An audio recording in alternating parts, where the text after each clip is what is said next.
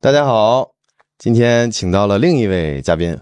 我介绍一下，这位美女叫梦雅，是 VR 行业的从业者。然后呢，再加上是一位美女，就我其实在我的身边的朋友圈子里，我接触到人很少有女孩子，然后在 VR 这个行业是从业者的。然后给大家介绍一下呗，梦雅。就二零一五年的时候去听一次一席的演讲，然后那个演讲讲的是虚拟现实这个技术它能够带来的未来的一些应用场景。因为演讲的那个人他在台上有做一个 demo，然后他戴了一个动捕手套，把手真的在在跟虚拟现实进行交互，然后他去抓那个球和扔那个球。我可能在那之前都还哦，对我在那之前都没有看过《黑客帝国》，我完全被这个可能性就是轰炸到很长一段时间都没有反应过来，这个东西是居然可以这么神奇。而我自己又不是技术背景出身的，所以我都不知道这个到底原理是什么。然后我就很好奇，然后进入到了这个行业，然后就每一年不都是元年嘛，所以每一年都觉得未来快来了，然后就在这个行业待了很多年。那你具体在这个行业是做什么的？因为你很明显你不是做技术出身嘛，也不是做开发，所以你的具体的在这个行业的做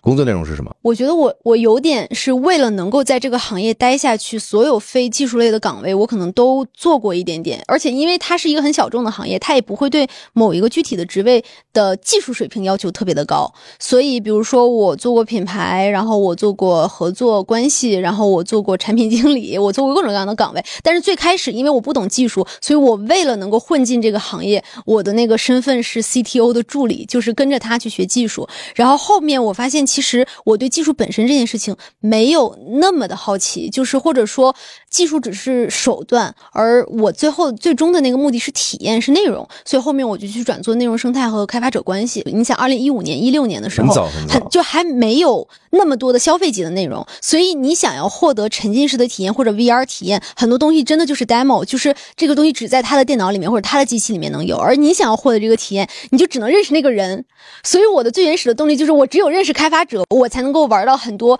别的地方体验不到的内容。我记得有一次，我老板叫我去我们公司的一个小的阶梯教室，去体验一个内容，就是一个爆炸的东西，就是一个发动机，然后你点一下，然后它一下子就炸开了。然后，而我其实好像我所有学技术都是手段，目的就是为了获得这种体验。然后再后来到二零一六年的时候，有了消费级的产品，但是内容还没有那么的多，然后你就会。想要去获得更多的内容体验，或者说你想要知道这个东西背后的原理是什么，然后你就想要去跟它的设计者去打交道，所以很自然的我就想要去认识开发者，然后我就很想要去转去做开发者生态和关系，就相当于有着这样子的一个意图。然后后面很神奇，我获得了一个机会，可以去小米工作。然后当时我的。目标就是面试的时候是产品经理，但是做着做着我就从产品经理转到了去做内容生态和开发者关系，就变成了去做什么运营、商务什么这整个全流程的事情。但是因为这个的便利，就是我可以更好的去跟开发者打交道，所以我就特别爽。那个是我最爽的一份工作。简单来说，我的理解啊，就是我感觉你谈吐啊、表达还挺强，所以你反而天生更是就是更胜任这种跟人打交道的。但是呢，在这个职务里面，你能收获到跟技术人员对接的这个机会，所以你又能体验到很多前沿的这种体验。对，就是一假设，如果这个谈吐或者说跟人打交道是一个技能的话，这个技能你会想要去选择对象是谁，而我天然。感兴趣的那个对象就是做开发者，就是开发者他创造了一个沉浸式的体验，他是这一段体验的 developer。然后，如果如果我们就是把这个尺度，比如说，呃，一个体验可能它是十分钟，然后它是带着头显的，但是如果我们把这个体验放大，变成是三十年、五十年，那可能就是一个人生。那其实这件事情等比例放大的话，创造了一个十分钟的体验的那种创造感，就有点像是造物主，或者就有点像是一个规则的制定者。然后它那个的魅力，甚至会让我觉得它比内容本身、体验本身的魅力还要大。但是我的那个体验的点，或者说我的那个快感的点，在于我觉得这群人很有魅力，所以我体验他们的内容，我去跟他们聊天，跟他们打交道，然后了解他们的，比如说他为什么会想做这个类型的内容，以及这个类型的内容的某些设计角度上他的遇到的一些问题或者是什么，就是所以就比如说。我去玩一个内容，然后我在这块获得了某一种体验，然后当因为我认识开发者，所以我可以直接跟开发者聊这个体验，然后他就可以跟我讲这个体验背后他当时是想了哪些，做了哪些取舍，或者他为什么要这么设计。而如果你在这个时候能够跟他达到某种默契的话，比如说空间迷宫，就是我很想我很喜欢那个体验，因为你在空间里面解密，你要飞，然后你就会涉及到很多空间的一些 trick，然后。这个就是我觉得特别特别嗨的地方。而且你能跟开发者就是直接问很多你关心的问题或者你好奇的问题，对，而且因为你就像是《头号玩家》里面的那个设计师说：“感谢你玩我的游戏。啊、那种感觉。对，开发者也会愿意跟你聊这明件白，事那儿。开发者觉得你喜欢他的游戏，他很开心，然后你又能直接对接到感了解到你感兴趣、好奇的点。哦，我觉得那你这个工作真的是，我我听你刚刚讲半天啊，啊，给我的感觉就是你很喜欢你现在做做的这个事情。就或或者我很喜欢跟这一类人群打交道。那你真的是，那你这个工作我觉得很当赚时的那个工作，因为后来已经走了嘛，哦就后来已经不做了嘛。但当时那个事情就是，是我就是现在，即使我不做这件事情了，我也依然很喜欢跟这个群体的人打交道嗯，因为那是你的兴趣点啊我听出来了，你刚才讲话的时候就整个人发着 光。啊。对，好像是我下午问你屏幕的时候就没有这个感觉哦，了。是是，呃，也没有，我觉得你的求知欲跟你刚才那种表现出来的是不同状态的光。啊就，是下午梦雅呢，就是我们聊了聊很多就是 VR 用到的一些技术嘛，嗯，然后梦雅对这个显示这块儿还是挺感兴趣的，就聊了，我们就聊这块儿聊了很多。然后梦雅遇到一些她可能不太明白的这个东西，就是很很不耐其烦的去想知知道它的原理。然后那个时候你也是冒光的不，是，主要你是一个很好的老师。哦，谢谢谢谢谢就谢，不是，是因为有些知识在这个行业里面被默认为是常识，所以就是从业者们会认为你一定知道这个，他就会略过这个。可是它是有一个完整的逻辑链条的，是的，所以就是如果这个逻辑链条上的某一块没有通的话，当他给我讲其他东西的时候，我也能懂，但是我总是觉得很难受。而你其实是能够把整个链条的逻辑讲通，而且你还非常不厌其烦。对，因为我现在做的工作就是传播嘛，知识的传播，所以这也算是我比较喜欢或擅长做的事儿。虽然你不愿意让我教你 AK 老师，但是我觉得在这点上确实跟传道授业解惑是老师这个对谢谢你的恭维，但是我的我天啊我小的时候是个很调皮的孩子，然后我对老师这两个字天然的存在恐惧感，就是嗯比如说小学、初中的时候，老师一般是让我去楼楼楼楼道罚站的那个角色，所以我就对老师有一种莫名的恐惧感，啊。因为小时候比较皮。哎，那你后来是为什么走上了技术这条道路？其实跟老师的启蒙没有关系，你最开始跟老师没关系，因为跟家人有关系。而首先，我觉得男孩子对本身对这种技术啊，对这个科技天然是感兴趣的，嗯性别导致的，嗯这是第一。第二呢，就是我家人是从事，我父亲是从事技术岗位的，啊，OK，然后也算是从小的一个启蒙，因为小的时所以你候，从小能接触到什么别人接触不到的设备呃，倒没有说接触不到设备，就是更多的是比如说啊，小的时候我爸会引导着我拆什么东西，嗯然后我就是那个拆完之后剩了好多螺丝装不回去的，啊然后也是从这种不会，然后到慢慢感兴趣，到最后能把一个东西拆完装回去，然后甚至可能修一些东西。不过你刚才提那个点是很对的，就是我过早的接触了计算机，也是因为家里的关系。嗯就是我父亲很早的时候，因为工作关系，他就公司给了配了台电脑，嗯然后那个时候在我在我六七岁的时候，有电脑是非常非常，我是八八年的人，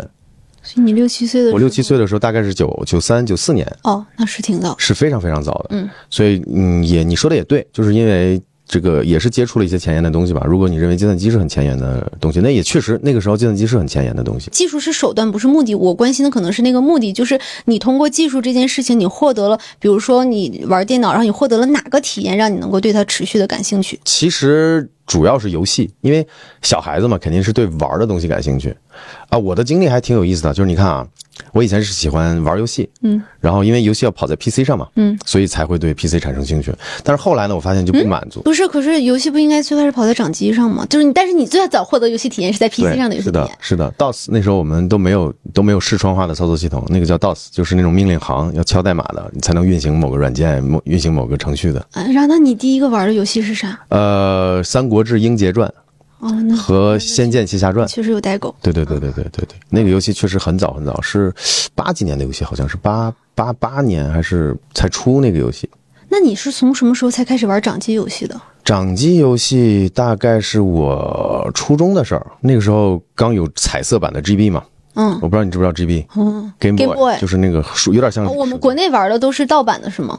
哦，没有那个东西盗版不了，因为还是存在技术瓶颈的。那个时候国内的这个生产制造，我我确实没玩过，因为我好像我小的时候玩的是这个长方形的那个是啥？长方形的是竖着的还是横嗯竖着？的那个，竖着的就是 GB 啊，我觉得是这样。我不是 gamer，因为我小的时候玩游戏被认为是坏孩子才会去玩游戏，哦好孩子是的都在学习。对，所以就是我会在这件事情上被限制，以至于好像我现在我能体会到玩游戏的快感，但是本质上我的初始设定就是我不被允许玩游戏。其实我小时候也是这样子的，但是就家你，里管得很严。但是你爸爸会让你玩电脑，对啊，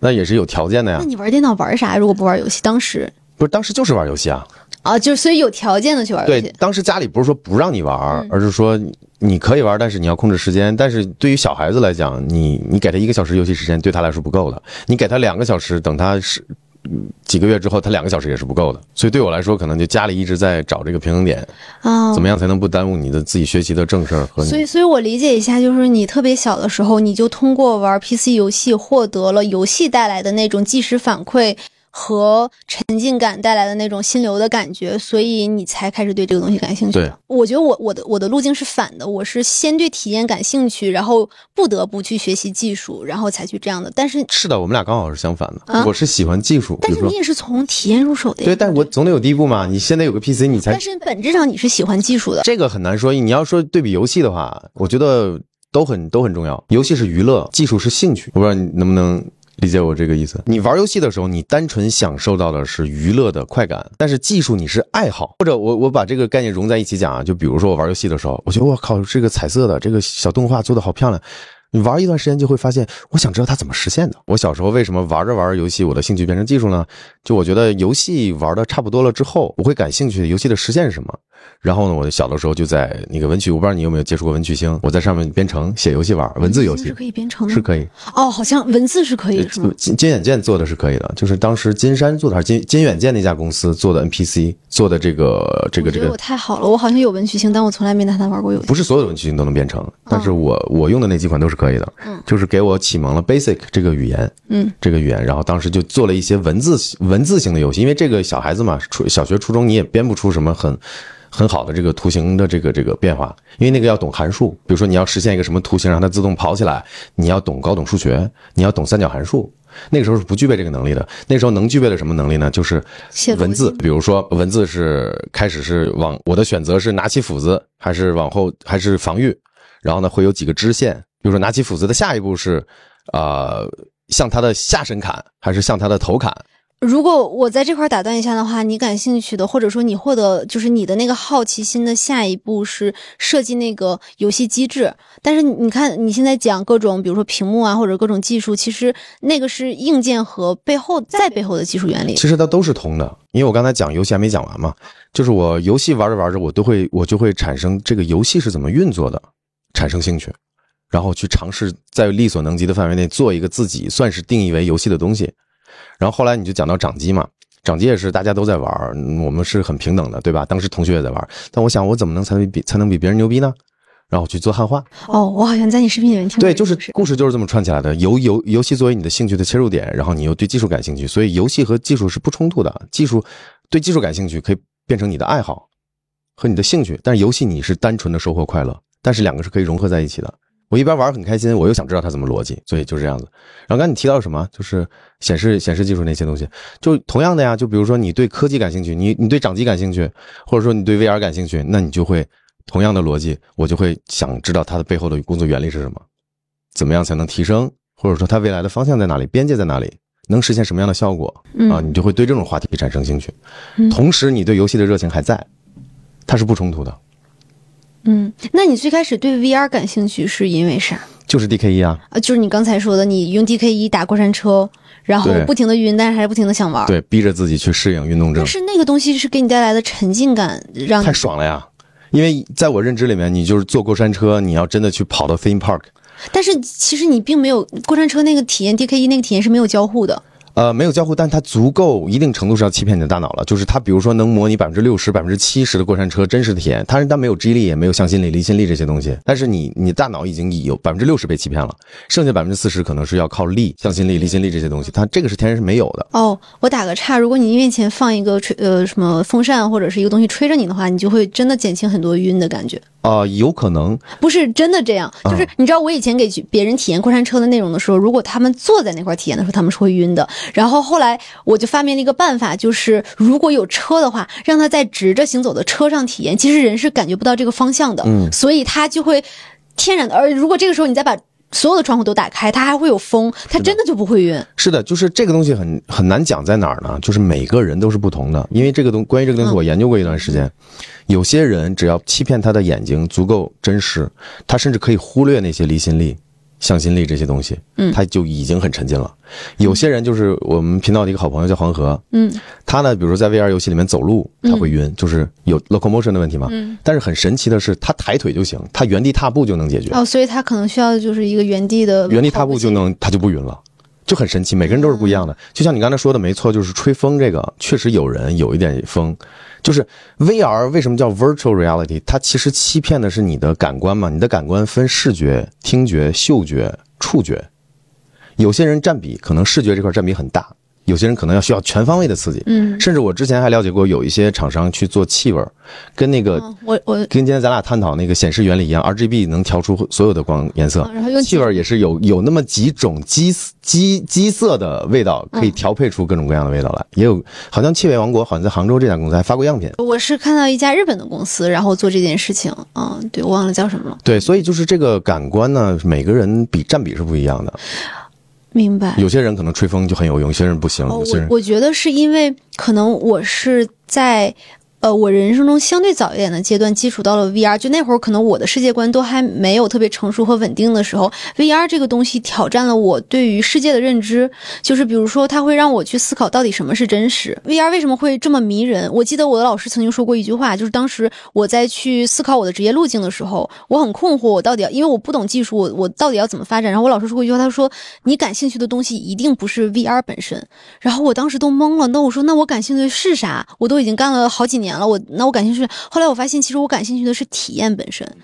然后它就会让我去思考什么人生的意义之类的。就那人生的意义是啥？就是人为什么要活着？活着除了为了吃喝玩乐、生殖繁衍这些东西之外，人为什么要活着？那呃如果人死了之后，这个人生它的意义是啥？那可能它的意义是你在这个人生中获得的所有的体验，这个过程本身是意义。那体验是啥？就是体验，英文是 experience 嘛，就经验，你经验的东西，你 experience 的东西。那比如说，如果我是坐办公室的话，我很难能够获得旅行的体验；如果我是一个呃正常人的话，我很难获得，比如你不说是。正常人 吗？不不不，还没就是我身体健康的状态下的话，我很难身体不健康 吗？我很难获得，比如说盲人的体验，啊、是的，啊，然后我不是宇航员的话，我很难获得上太空的体验。哎，嗯、对，而这个东西是 VR 能提供的，是的，所以 VR 是一个创造体验或者说丰富人的体验的这么一个工具。嗯手段媒介。所以 VR 是手段，技术是手段，而目的是体验感受。这些东西，嗯所以其实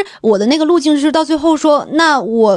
VR 这件事情的本质到底是什么？其实它到底是什么 VSTOST，它到底是 Pancake 还是什么菲尼尔晶片不重要，重要的是它给你带来的那个体验是那个 aha moments，是那个能够让你的人生更丰富的那些体验。所以我刚才其实就没开始录的时候，我问你，我觉得呃，就是你的一些人生中印象特别深刻的 wow 和 aha moments 是什么？就是那一刻其实是就相当于是它可以点亮你很久的，就是那个 wow 哈哈，对，哎，其实我觉得来咱们聊这个话题，发现其实越来越能对上了。嗯，其实你看，你一直强调 VR 是工具是手段，最后你要的是体验，对，跟我的不冲突。因为什么呢？因为你看，我拿小时候玩游戏的这个例子来给你举例子，嗯游戏对我来说也很重要，嗯可能就是类比你的体验。我需要游戏给我能给带给我快乐，嗯但是呢，实现游戏的方式方式是什么？我个人会产生好奇，这会变成我的兴趣。嗯。其实咱们其实发现没有，殊途同归。但你现在不怎么玩那些 VR 的体验了，除了忙之外，还是因没为有别的原因，就是因为忙。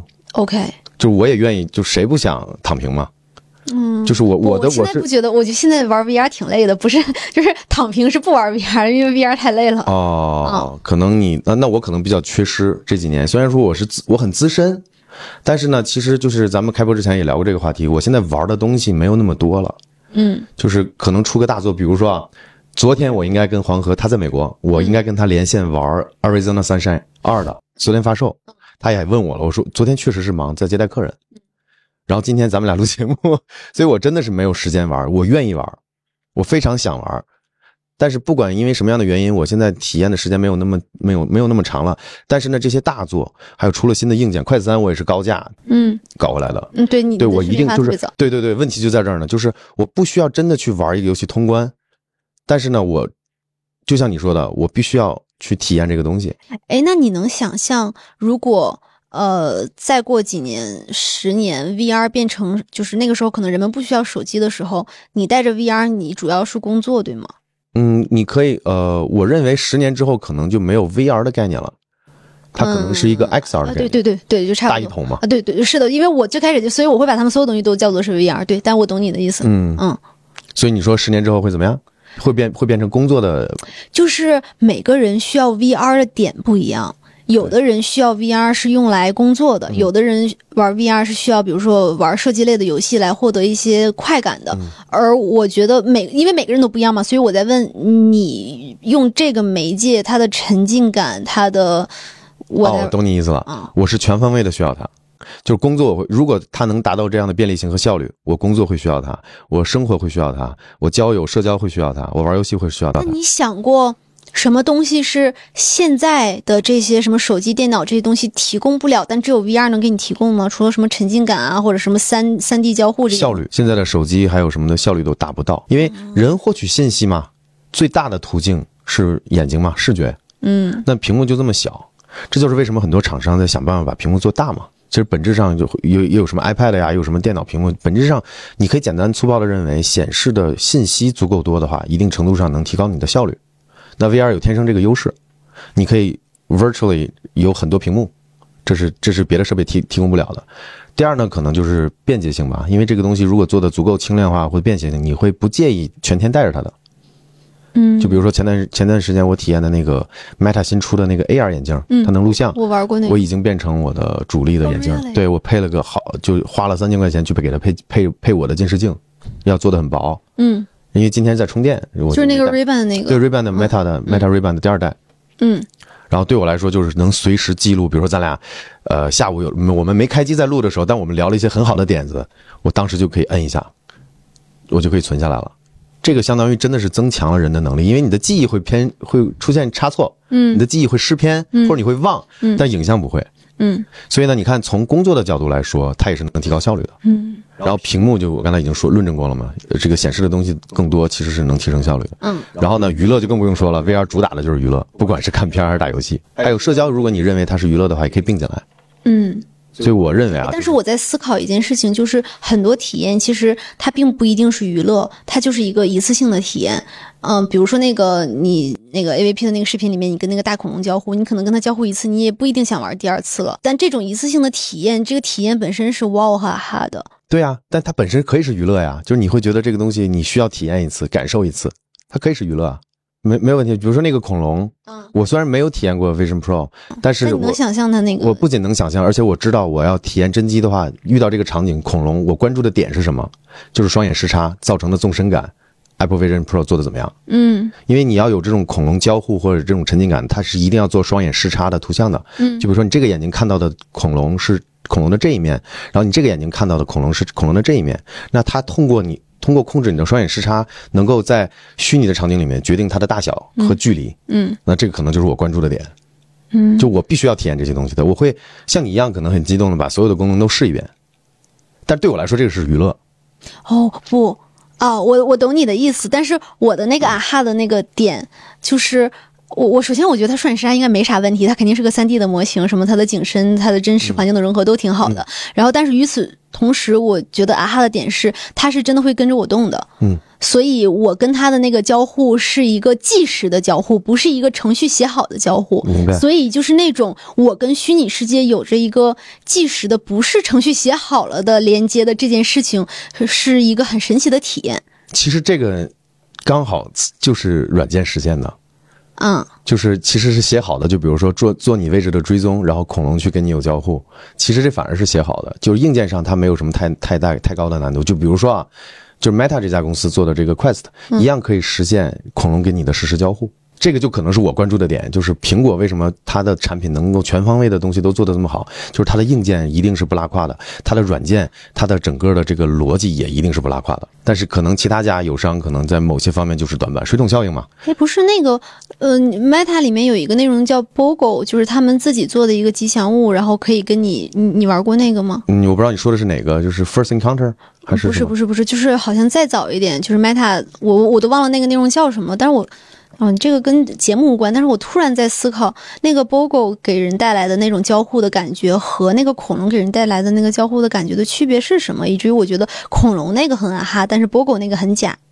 那很简单，可能是其他维度，比如说是刷新率啊、色彩啊，还有这个分辨率啊、FOV 啊，可能 Apple Vision Pro 给你从硬件程度上给你更容易让你进入呃沉浸感的这个硬件基础，那可能其他家是做不到的。就比如说我们下午聊的那个那个 PPD，嗯，还有 FOV，其实都是衡量沉浸感的一个标准。最最明显的一个标准其实是分辨率嘛，你就是你看这个东西不糊，它越接近真的，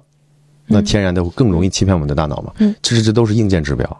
然后我刚才其实还有一个问题特别好奇，我想知道你怎么看，就是从技术的角度怎么看，就是那个空间视频，因为我其实有一点不太，就是我我现在甚至我那天还在问专业的人这个问题，就是空间视频除了带来除了双目视差之外，它到底有没有 LiDAR 带来的那个深度的信息？为什么它会？呃，让那么多人都获得很好的体验，就是很多人会关心这个东西跟幺八零三 D 到底区别是什么？你觉得区别是什么？呃，我觉得是这样的。首先，从我的角度出发，啊我觉得跟 LiDAR 没有直接的关系。嗯，因为很简单，有一个点在哪儿呢？就是 LiDAR 在这种场景下可能是辅助对焦用的，嗯它不会帮你虚掉背后的景。真正虚掉就是，比如说我拿我的这个 Vision Pro 录了一段你的 3D 的视频，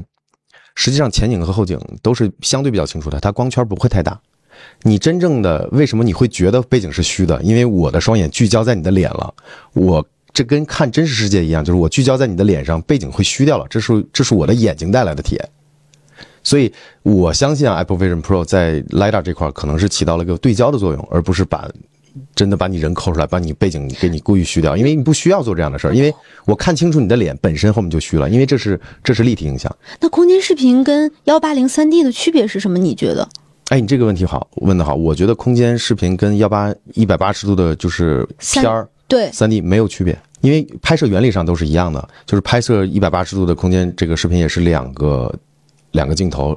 模拟出人眼视差拍出来的。所以我觉得我刚才在想，那个区别是 LiDAR 带来的什么深度上的识别什么的，就是就我记得你好像讲视频的时候，不是你在讲 AVP 的那个技术解读的时候，你也说苹果的产品的技术路线其实很多的模块都是在什么耳机、手机验证过的。对，那这个 LiDAR 其实在拍在手机的拍摄的时候，好像没有那么重要的作用。嗯，也有，它在暗光下也是辅助对焦用的。那到空间视频，它会有更多的功能吗？我倾向在拍摄空间视频上面，唯一的功能可能就是提供对焦信息，因为本质上还是两颗摄像头嗯在拍视频嗯。这个 lidar 起能起到理论上能起到的作用，就是实时把你的人抠出来，背景给你进一步的通通过通过计算摄影给你虚掉，但是没有这个意义，因为你拍出的双眼视差是立体的东西，我看你的脸的时候，你的背景本身就会被虚掉。但是其实有一种可能性，就是 AVP 用于拍空间视频的那两个摄像头跟手机不是一样的摄像头，它可能会有其他的技术参数之类的，这个是我们不知道的。对，但它本身就是摄像头，它只要是摄像头，它就不会有太大的功能上的对问题我，我来说一个另一个猜测啊，但我不知道你怎么看。就是我我不是太懂这件事情，但是其他人推测，AVP 所拍摄的空间视频之所以能够带来记忆感，背后是因为它在很小的一个区域的单位面积里面提供了很高的。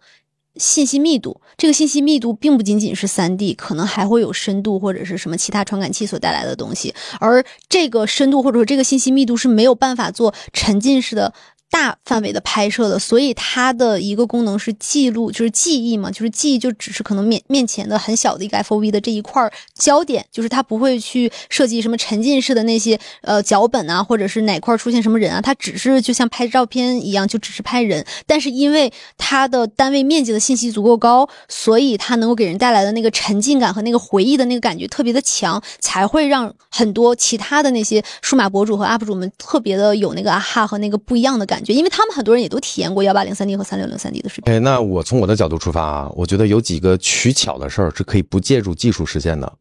比如说，你当你戴 Apple Vision Pro 的时候，它为什么能把真实场景还原的像实景一样？因为它用的焦段就是跟人眼的焦段是一样的。就是你在看一百八十度的那个三 D 视频的时候，可能故意拍了广角，它就会破坏你真实感，就会你觉得你看到的影像跟我真实世界是有差别的。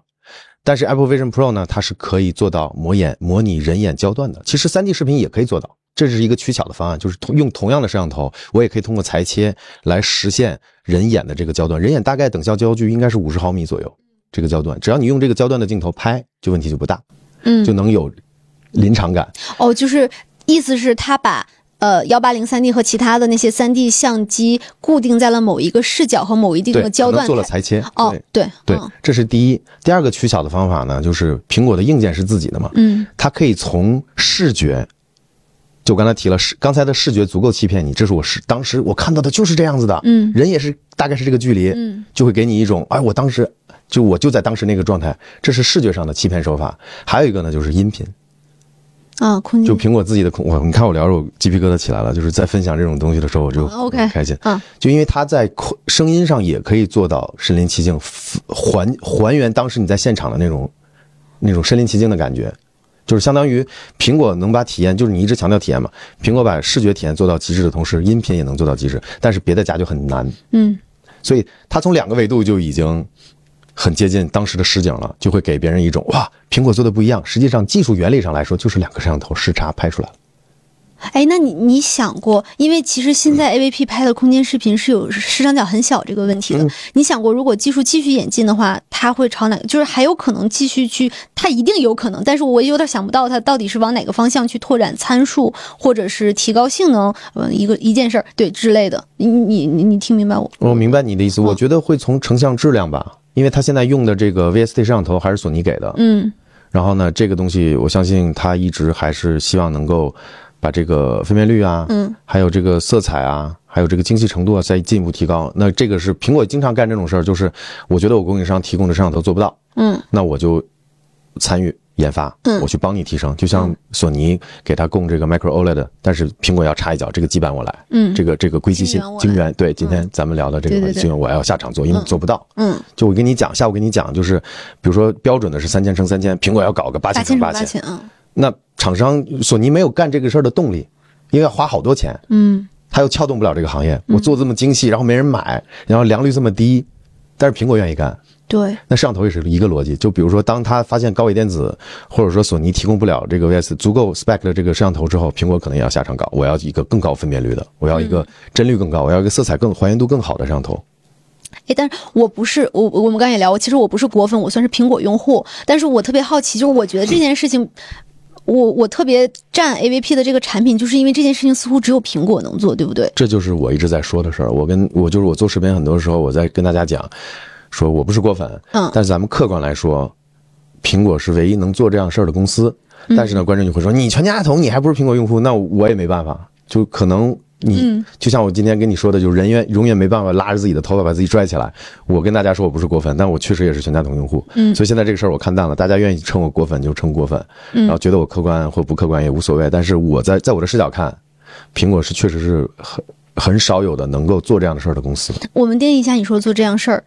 我的理解是，它能够定义软件、硬件，然后就是行业标准，然后并且拥有这个定义的实力和财力的并且一家去公司，推动技术的一家公司。嗯，很多公司是没有办法做推动技术的以。及它还可以定义生态，它可以引领生态去做这件事情，是它的有它的商业模式。是的，你像一般的科技公司，我们拿 Facebook 来举例子，Facebook 现在也碰硬件了嘛，嗯它就碰不了推进这个对，技术发展苹。果是可以洗牌的，但是 Facebook 还得去适应其他厂商或者是什么芯片供应商，不知道这些东西我。给你举个例子给你听啊，嗯就是 Vision Pro 大概单颗的那个显示屏的分辨率应该是三千多乘三千多，嗯，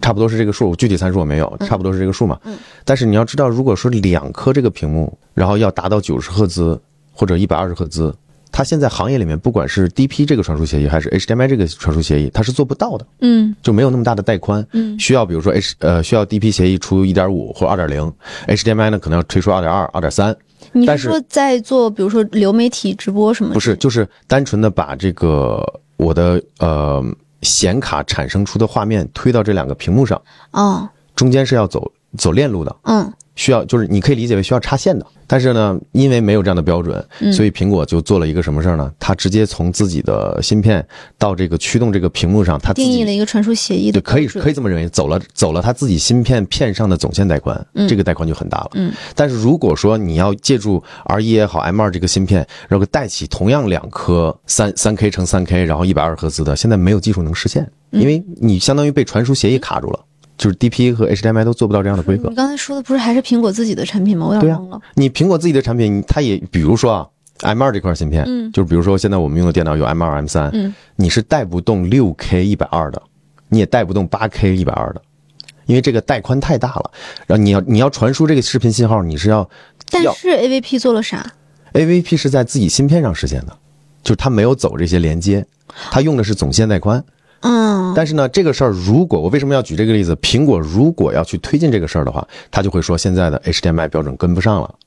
或者 DP 标准跟不上了。你看需求存在了，我是需要从芯片产生出的这个画面以这么大的带宽和规格，我要推到屏幕上的。嗯，我现在屏幕因为好解决，是因为我自己都用了自己的东西。嗯，那如果我的电脑下一代电脑也要实现这么高的分辨率，我要实现在 LG 的屏幕上怎么办？我要 HDMI 啊，我要 DP 啊，但现在标准做不到啊，它就会去推进了。嗯，但这个事儿呢，对对苹果来说没有直接的好处，因为它要花巨量的钱去教育市场，需要去倒逼厂商去研发这样的技术。但是在下一代的媒介上，它是有这个好处的。沉浸式其实 AR、AR、VR 都是嘛，所以就是统称为下一代的媒介。就是在就是因为你刚才说的，其实是在手机、电脑上，它没有去推动这件事情的动力，但是在 VR 这件事情上，它做了这件事情，并且它有能力做这件事情，它也有推进推动这件事情的动力。对吧呀、对苹果就做了好多这样的事情，定标准，因为不够他用了，就是他自己想把产品打磨到极致，结果发现现在行业标准拉胯了，唉耐着头硬着头皮上，就是哎，不归我管的事儿我也得管了这就是实力嘛。啊。对，其实你可以别，我感觉现在是两个果粉在聊天了。对，是这块会被会被会被人是定义成过分，但是实际上我一直试图解释的一个概念是什么呢？就是你越了解科技行业和这些科技公司，你反而会觉得真的只有他能干。但你说出这个话的时候，别人又会觉得你是因为果粉你才说出这样的话。但这件事情如果背后有逻辑的话，其实也 OK 的但呀。是很多人不管逻辑的嗯，他只管你的立场是什么，因为你说了好话，所以你就是果粉。那我现在已经不介意这个了，愿意说就说嘛，没关系，我那就是果粉喽。我讲给爱听的人，大家能接受，大家就听嘛。哎，那那我其实我我好奇一件事情，我之前也问过 Tim 这个问题，就是如果你是 developer，然后你想象的 killer app 是什么？在 VR 上吗？嗯，在沉浸式媒介这件事情上，也可以是 AR。哎，你这个问题问的好，那我想的就太多了，还是刚才那个工作、娱乐、生活、游戏不不，可是这个是大的领域和方向，我说的是具体的一个。 ，killer 具体到一个对对 killer 对 app，比如说我我给你举例子，当时 Tim 回答这个问题的时候，他想的是，我现在这个棚里面有这么多的灯，然后但是如果我只有一个人在录节目的话，我要手动的去调这些灯。如果我现在有一个 AR 眼镜，我可以直接看到这些参数，我可以直接在虚空里面调，我就不需要走来走去去调了。这是他的那个立场上，他才能想出来的一个巧 killer，了。我上个月直播我讲过一样的话，是吧我？说 AR 眼镜将来就可以变成什么？我现在盯着这个灯，我嗯可以知道它的亮度，我可以调。嗯，但是这个其实不应，这个其实不是 killer app，对，这个是这是 team 从自己的视角和需求出发，是的。但是没有人会为这个功能买单，那你你觉得大家会愿意买单的 killer app 大概是什么样一的？定你是想大过，吗？一定是我当然想过了，嗯一定是大家大众接受的东西。嗯就当一个技术或一个产品只有小众人在用，它永远出不了圈儿，嗯它永远没办法变成 killer app。嗯真正 killer app，我觉得啊，为什么 Facebook 和 Meta 就是现在叫 Meta 嘛，他们去做这个事儿，因为他们做社交起家的，嗯，所以他们一直在社交工但作。他们的 VR 社交做得极烂。但是我实话实说，这个方向是对的，他们没做好那是他们的问题，但是不不能说因为他们没做好，所以他们方向调错了。嗯我觉得有点本末倒置了。我觉得就是让更多的人去传播和用起来，才应该是 killer app。啊，我懂这些，就是当时我记得在某一届 OC 大会上，应该是 Micro Brush 讲过这个道理，就是他们认为的 Killer App 其实是通过 VR 来 define distance，然后就是去掉距离上的屏障，嗯然后来连接人。是这件事情就是它能够提供的这种连接感，就是我你你在深圳，我在北京。但我们两个其实也有面对面的这种感觉，嗯是那个 killer app。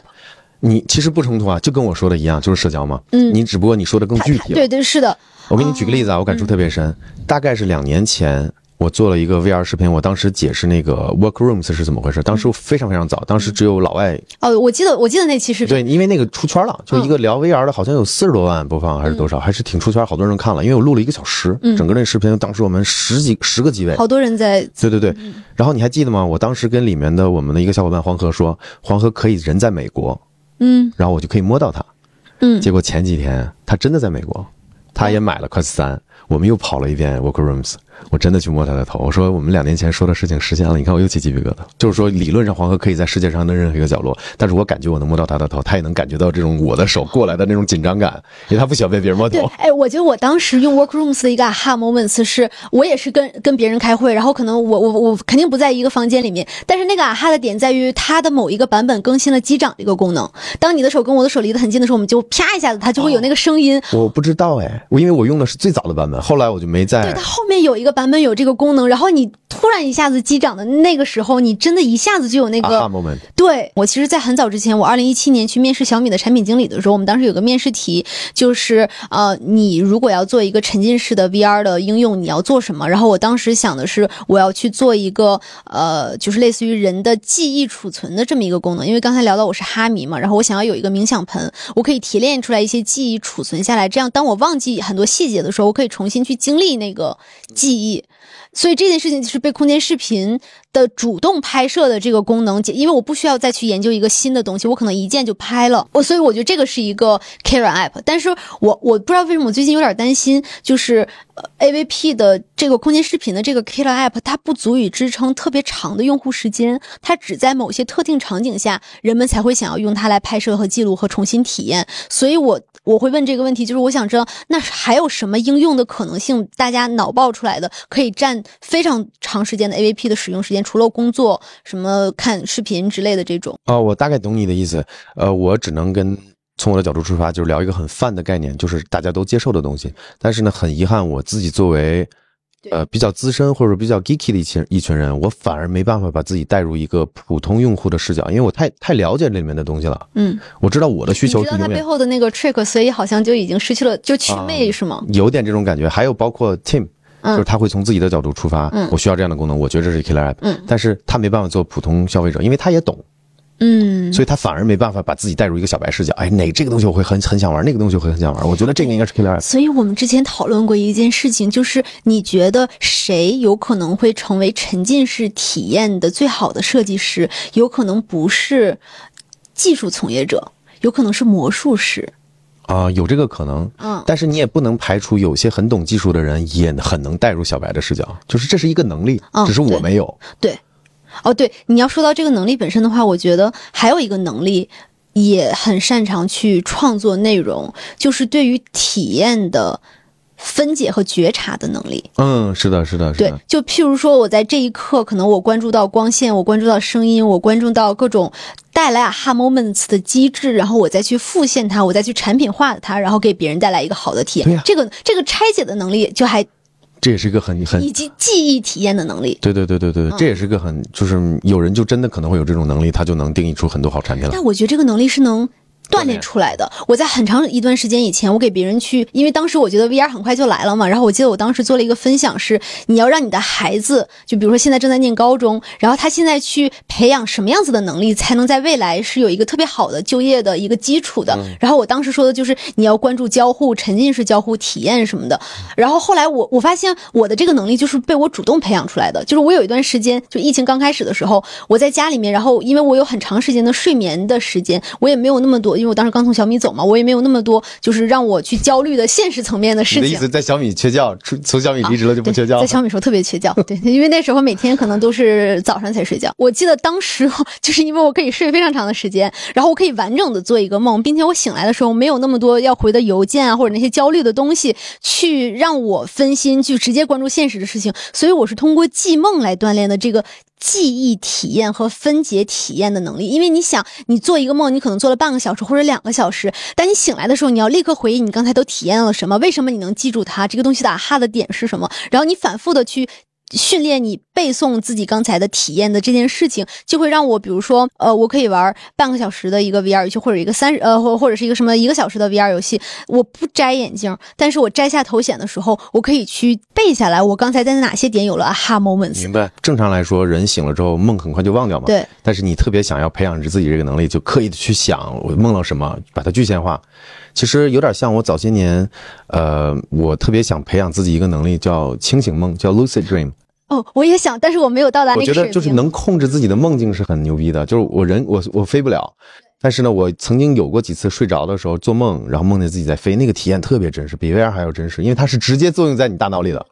对，后来我就研究怎么去训练，怎么去训练。所以你是怎么训练的？你没有经过击梦的这个环节吗？我没有试成功过，就是包括他提供了几些方法，包括带一些哦所以你是随机的进入了清醒梦是吗？对，我是有过几次这种经历，然后我看到网上有人分享怎么去训练自己刻意进入清醒梦 （lucid dream） 这个状态，包括比如说在 E REM REM 阶段要有什么样的 visual 的刺激，然后比比如说醒来之后反复去想我当时怎么飞的，然后下次睡觉之前好好去想，好好去想这个画面。我后后来发现太复杂了，我就没试。所以其实我有的时候会觉得，你对于 VR 体验的那个，就是我不知道怎么翻译，就是 appreciate，你 appreciate 一个特别好的 VR 体验的本身，其实是在于你的觉察能力足够的高，然后你才能够捕捉到，就比如说你可以捕捉到现实生活中的一些 wow 哈哈 moments，是因为比如说我记得我的一个我的一个特别奇怪的一个 wow 哈哈的一个点，就是我坐在拥有着充分白噪音的咖啡厅，我就会进入心流状态。因为我会分析空气中的味道，我听到的声音、脚步声、距离远近、光线的变化，什么呃什么植物等等等等这些空气湿度等等的感觉。然后我仅仅是分析这件事情，我就特别的开心。当我去玩一个 VR 体验的时候，我才能够去充分的去感受到他在设计这件事情的时候，他想给你设计师想给你带来哪些体验。哦，我觉得你们女孩子确实是细，心思很细腻，因为我是很难像就是跟你在这方面感同身受的，就是你会去抓好多细节，很多体验，我是聊不出来。对，所以我其实很好奇，如果这期视频放到你的频道上，你的受众在去他们过往的那些 VR 体验的过程中，他会有哪些 wow 哈哈的 moments 的哎体大验？家可以留言啊。对对对，跟就是我们交欢迎流。欢迎留言，在这块儿进行一个互动。因为因为我们开播前，梦雅问过我，我死活想了想，好像真没有特别多的哇哈 moment，就是第一次我跟你说嘛，就是带上 VR 我去体验那个 demo 的时候，哇，我感你觉第超一神个奇。回答我的是你玩 3DS，因为你当时问的不是 VR 的是哇哈，人生中的那个对哇哈哈是是 moment 技术体验这些技术哪有哪些哇哈 moment，然后我跟梦雅说是第一次体验裸眼 3D，对，给我一个很那强个烈确实是很 wow 啊，。你刚才也试了是对吧对，？就是你刚才给我试的那个时候，我那一瞬间是我第一次体验裸眼 3D 那个机器上的裸眼 3D 的那个感觉，然后我觉得在那种技术情况，就如果我把我自己带入到可能十二几十年前对十几年的时候，真的是特别牛。是的，是的，是的。而且我我还想讨论一个点，我觉得很怪，就是当你的玩具足够多，嗯就比如说什么头衔我都有，什么我都体验过，嗯，我反而就是阈值被拉高了，没有那种以前可能心心念念等了半年一年这东西好不容易买到，拿来之后很兴奋的那个劲儿。因为我现在就是可能凡尔赛的说，就是不缺这些东西了，就是想体验这个加钱买就好了。因为做内容嘛，反而丧失了很多那种等了半年一年。你看，我举个例子给你听，就比如说 Arizona Sunshine 这个，昨天我应该按照以前十年前我会推掉所有的活儿，我我就跟黄哥要去玩儿，但现在就是已经失去了。这种 motivation 了。就我知道我还是非常喜欢这个游戏，还想体验一下它的二代，它的画面啊，它的跟朋友远程连线那种感觉。但是这种提高画质、远程连线的这些体验，已经通过你在过往的科技生活中的各种东西给有可能，哎，你帮我提供了一个很好的思路，有可能就是这个原因。就我现在没有像以前那么 passionate 了，我觉得我的点跟你完全相反，就是我其实不 care 它是 AVP 还是 Quest 三，也不 care 它是 Pico 还是啥，我 care 的是那个体验本身。比如说那个 First Encounter，它带来的那个体验本身，是我感觉那个东西就在我的房间里面，我可以去设计它。就这个这个点是。就是那个 point，就是它是通过哪些技术路径、什么 spec，其实我可以在体验的过程中完全忽略。嗯，呃，但是我要的是那个体验本身，所以其实有时候我就是，比如说粉丝或观众会要求你做硬件测评，他们会 care 这些东西，是因为我觉得 VR 这个领域太小众了，就是关注这个东西的人可能就是一些 geek 或者是一些 tech 角度上的很专业的这些男生，所以他 care 的是这些参数，什么 FOV，什么刷新率这些东西，呃你不得不讲。但是其实我觉得他的那个嗨点是体验，呃，其实你们都没错，嗯，就是你你认为体验最重要，因为你要知道所有的 spec，所有的这些硬件指数的提升，其实它是给你最终体验服务嗯，的。它是一个基础，对，所以很多你的观众提出这种要求，就是关心刷新率啊、市场角啊，其实他们可能看重的也是体验，但是他们清楚要有最好的体验，你要满足物质基础。我我我我特别好奇，我想问你一个问题，譬如说我们刚才一直在聊显示屏这些东西，那从黑白电视到彩色电视，从 LCD 到 OLED，然后什么有 HDR 之类的，有 3D 的这些效果之类，你看的是电视本身吗？你看的不是那个电视拍的那个内容吗？但只是因为技术进化，我的内容的清晰度会更高，沉浸感会更高而已。但是本质上还是那个内容和体验呀我。回答你的问题啊，嗯我体验特别深，就是当我用一百万的那个电视，嗯我当时体验了一个月嘛，因为样品放在我这儿，E ，Micro LED，我看了好多以前看过的东西，重新看了一遍。 completely different experience。清晰度沉清晰度、画面更沉浸，你可以就再加上可能两三年没看了，你真的可以当个新的去看，然后那个体验是无敌的。 Micro LED 的电视比 OLED 的电视的那个呃颜色要更鲜艳，然后像素要更。所有显示的指标全面碾压，那从你的观感上来观说，感就是更真实，看着更舒服，更逼真。那偏圆还是以前的偏圆吗？对，我会我会自动忽略掉这些东西，就像我刚才跟你说的我，觉得啊，嗯哎呀，我觉得你不是自动忽略，而是你体验过 Vision Pro 之后，你还回得去 Quest 二吗？不，但是我回得去。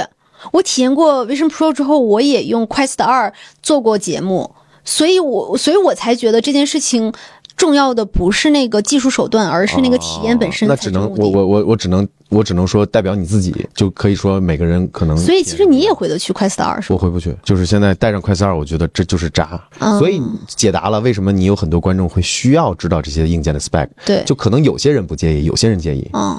就是如果你不能带入双方视角的话，你永远看不明白这个事儿。嗯，但如果你能带入双方视角，你就知道他问这个原因是有背后是有原因的。他为什么要关注这个 FOV？为什么要关注画质？所以这个也解释了为什么我要去学习屏幕背后的原理，因为以前我觉得我只要直通到目的就可以嗯了，可是为了触及更多的人，而大部分的人都是关注这个的，所以我才要去学和讲这个东西。对，嗯，但我还是觉得技术是手段，不是当然技术就是手段，没有问嗯题，但是不冲突。为什么呢？我们关注手段，我们为的也是最好的体验。嗯，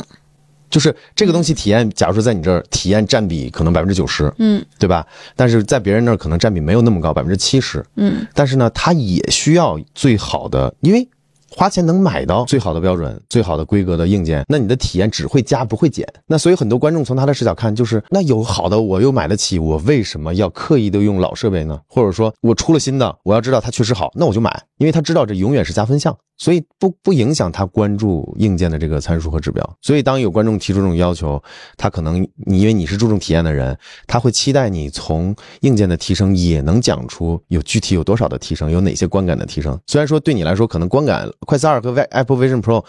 啊，完全不一样。这个我倒是能能那感还觉出来还。是的呀，还是的呀，就明显一个会更好嘛。那你的观众也可能也需要从你的视角告诉他们好了多少，广了多少，颜色艳了多少，刷新率是不是，然后追踪是不是更好，还是有必要的。就好比咱俩可以互补，就比如说我在体验这块儿以后可能更多的关注一下。大家的体验是什么？以前我只关注自己的体验，那我现在可能带入大家的视角。就是因为我在 VR 里面收集过特别多的 wow 和啊哈的体验，比如说空间拼图，比如说空间上的飞行，这些东西它跟男女没关系，它就是作为一个人，你不会好奇这个东西吗？我会好奇啊，就我可能更以一个把自己带入一个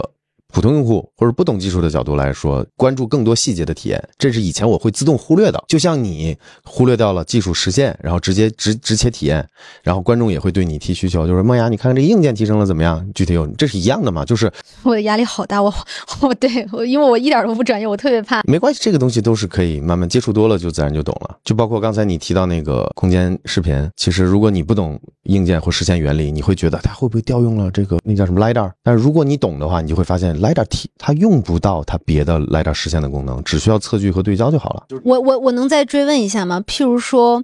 ，lidar 能测到你就是这个 camera 距离你的距离和 camera 距离那个东西的距离，所以它会自动的知道你是重点，因为有深度的信息，所以它能够会知道重点是什么。这个是你觉得的那个焦点是吗？ lidar 的正常在 Apple Vision Pro 上的用法，其实就是辅助对焦。我只要把焦点定好了，因为比如说啊，在暗光环境下，你通过镜头本不身是，那那辅助对焦这件事情，传统的相机也可以通过 lidar 来辅助对焦，对吗？没传统相机很少，基本没有用 lidar，除了 iPhone。对焦方式有视差，嗯，有相位对焦，有双像素对焦，有实现方法有很多种。比如说咱们现在这个电影机，它的对焦方式是什么呢？它是每一颗像素通过两颗传感器的像素实现，就是这个有没有对齐？它本质上还是一个光学方案。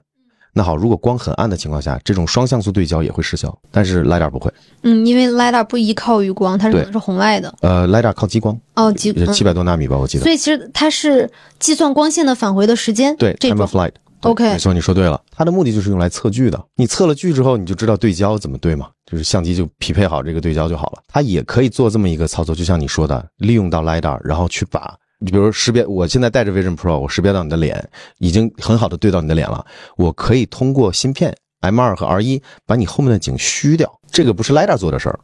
而是通过算而是力芯片的做的事儿儿。嗯，但是呢，我为什么 argue 这个点，就是它没有必要去做这个事儿，因为你如果做了这个事儿，会引入很多技术上的难点，嗯比如说它是两颗摄像头。嗯那好，我看你的头发丝，那 LiDAR 是精确不到你头发丝的每一根的这个距离的。嗯通过这种深度的信息，我去把这个图给你抠出来了，就像早些年 iPhone 拍出来的那个虚化人人肖像模式，它头发丝这种东西会出现这种很奇怪的现象，对吧？有的实，有的虚。那好，你用两颗摄像头，你解怎么解决这个问题？两个摄像头这块儿，这颗摄像头拍的你所头以发是， AVP 是这么解决这个问题。所以它不需要解决。就像我跟你说的，它的 LiDAR 只用来对焦、辅助对焦、测距，然后真正后面的背景虚掉是你的眼睛干的事儿。你现在盯着我看，梦雅，你的余光看我后面本身就是虚的，嗯，这就是 Apple Vision Pro 做的事儿，或者是它是一个自然大光圈的哦，一个所以效果你的意思是它是双目带来的深度对的区别？对它是天然的，这是我 OK 就像我跟你说的，它不需要做很多 add on。但对，就是我我在想的事情是，为什么 AVP 能够带来记忆感？为什么幺八零三 D 早先，比如说之前的那些相机，其实主打的也是记忆本身。所以刚才我已经回答你了，它通过了两三种取巧的方式，嗯比如说用贴近符合人眼焦距的这个这个这个焦段，就是你看很多那种一一百八十度的那种三 D 视频，它是很广角的嘛，它是不符合人眼的这个习习惯的，是的。所以呢，我故意切除一个人眼的这个焦段的这个焦段的来那拍嗯那，如果要是从这个取巧的角度的话，即使是它更清晰了，它也其实还是在做一个小的 FOV 的一个东西。如对果它把 FOV 变大变成幺八零的话，其实它也没有办法。因为这两颗 VSD 主摄大概是二十多毫毫米焦段的，嗯，十几到二十吧，应该是它本身是它广就角，不是嗯嗯他故意裁切了，嗯，这就是一个取巧的方式嘛。嗯第二呢，通过声音，嗯，就是当你结合声音的这个点是我以前没有想到的，对嗯对对就是它的是沉浸感的来对源。，当你它更结合了真实，当你结合了视频和声音之后，它不是一加一大于，它不是一加一等于二，嗯，它是一加一可能大于二，大于十。嗯，就人是很就我容易们在感我们官是我们是 easily be deceived，对，被欺骗了，是的，是的，嗯所以我还没想到，因为咱俩这个都是即兴的这个聊天嘛，可能是不是通了视觉，通过视觉，通过音频，可能是不是还有别的维度啊、v i s i o n Pro 做的比较好，比是如佩戴也是我想知道的。啊，对对，这个就是我们现在及时去想，可能不一定能想到的。但是嗯我能想到的点就是视频和画面就足还有够音，频，嗯，对，视频、画面、音频，嗯就足够去做很多取巧的事情了。嗯，你要知道，就是如果说声音上也能还原当时的现场感，会极大提升你的这个临场感。One of the mo- aha moments 就是 AirPods Pro 嗯的空间音频。嗯嗯，我当时我也很受震撼，就我头怎么转，我发现那那个音源就牢牢的定在前面，这个耳机怎么能做得到？因为它利用到了 gyro，嗯，所以我做了个视频去讲这事儿，因为 gyro 我很懂，甚至因是为我你嗯做那个 controller，，对对对对对对，所以你看我关注的点就这么，这都是依靠技术实现的，嗯这都是通的。然后，那你再去看十年之前苹果的这个布局，从芯片开始，但但其实本质上你也好奇，只是目前的内容还没有满足这个层面的好奇，就是利用这个空间音频，利用这个呃 whatever 的技术，能够提供哪些不同种类、不同深度的体验这件事情，还是说其实你已经被其他的技术都满足了，所以你没有那么 care？呃，你这个问题问得好，就是其实可能又回到刚才那 Killer App 的这个问题了。哎我现在没办法去定义，如果我有办法定义，我去做开发了。就是今年六月份是那个 WWDC 嘛，对吧？然后 Apple Vision Pro 不是发布嘛？我当时后面做了个直播，我跟大家讲，如果大家有好点子，也想具体做某个 App，要跑在 Apple Vision Pro 上，哎，我可以帮忙。或者说你你可以加入我们，我们一起搞一个研发团队出来，我们可以拿点投资，我们去做。嗯到现在没有人给我发这样的邮件，然后我自己也没有想到更好的点子。我跟我跟黄河有的时候会老去碰，就是我们要做个什么什么这种虚拟虚拟人的陪伴，然后呢，或者是做个什么那种，就是最早 iPhone 上那个游戏就是扔纸嘛，扔纸团，嗯它旁边可能有风扇，那你看是不是可以结合实景了？但它不是 killer app，它是 something interesting，嗯，some something gimmicky，something easy to achieve。但是它不是一个 killer app。killer app 是什么？还是回到刚才的话题，普通人离不开的，天天要用的，这个才叫 killer app。但是以我的视角，我定义不了。我觉得这件事，这这就这是一个特别好的一个号召和呼吁，因为媒介升级其实需要大量的内容的嘛，而而这件事情本质其实有两个点，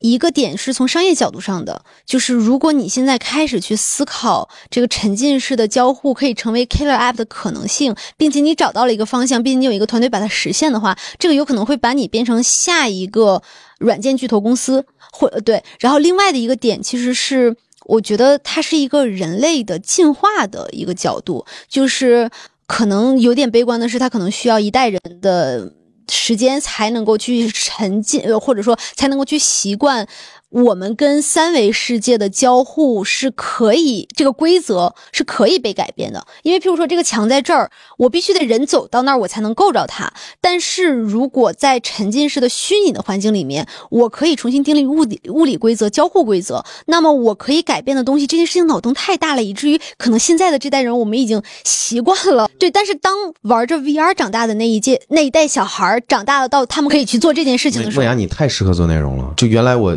早几个月我直播也讲过类似的话，嗯就是咱们俩完全没有对过，发现咱俩也想到一起了。嗯，就是现在，就是借助着 AI 啊，借助着什么 AR 眼镜、VR 长大的这一批人，一定将来比我们有更有创造力、是的灵性、想象力、效率。对，所以我为什么做致力于做科技内容？我是不想变成可能我的父辈那样子的，玩不定、搞不转最新的东西。嗯我前两天回家给我爸演示，我爸也是搞技术出身的，嗯但是我给他演示 ChatGPT 的那个功能，他也很受震撼，嗯。但是他明显就脱节了，因为对要我去传达，所对以，但是比如说，就是在使用 ChatGPT 去 generate 什么样的，或者是使用 AI 去 generate 什么样子的内容的时候，我们想的那个 AIGC 的 C 那个 content 可能还是受制于我们从小长大的那个 C 的种类的，但其实他们可能能想象更多。对 Z 时代的年轻人，或者说一零年后的新出生的年轻人，可能他的想象空间比我们想的多得多得多。嗯，所以这个事儿想一想还是挺可怕的。就我我担心自己落伍，变成哎将来，但是也很期待呀！你不期待这这一代小孩长大了之后他们会做出什么样子颠覆三观的内容吗？我不期待，因为我希望做出颠覆性的东西是 我。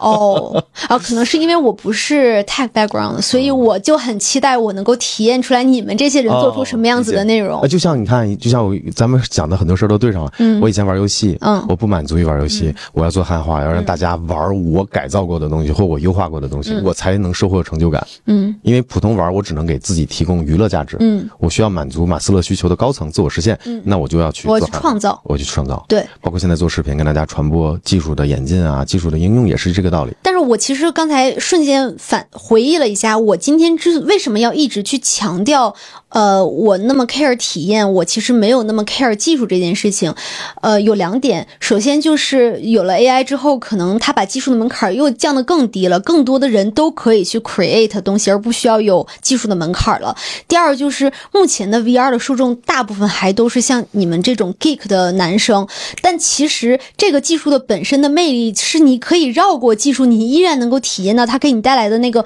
体验、这件事情所带来的那个啊哈的事情，因为这个技术或者说 V 呃沉浸式媒介 VR AR 的这个技术，如果去往下发展，它需要触及到更多的受众，一定要。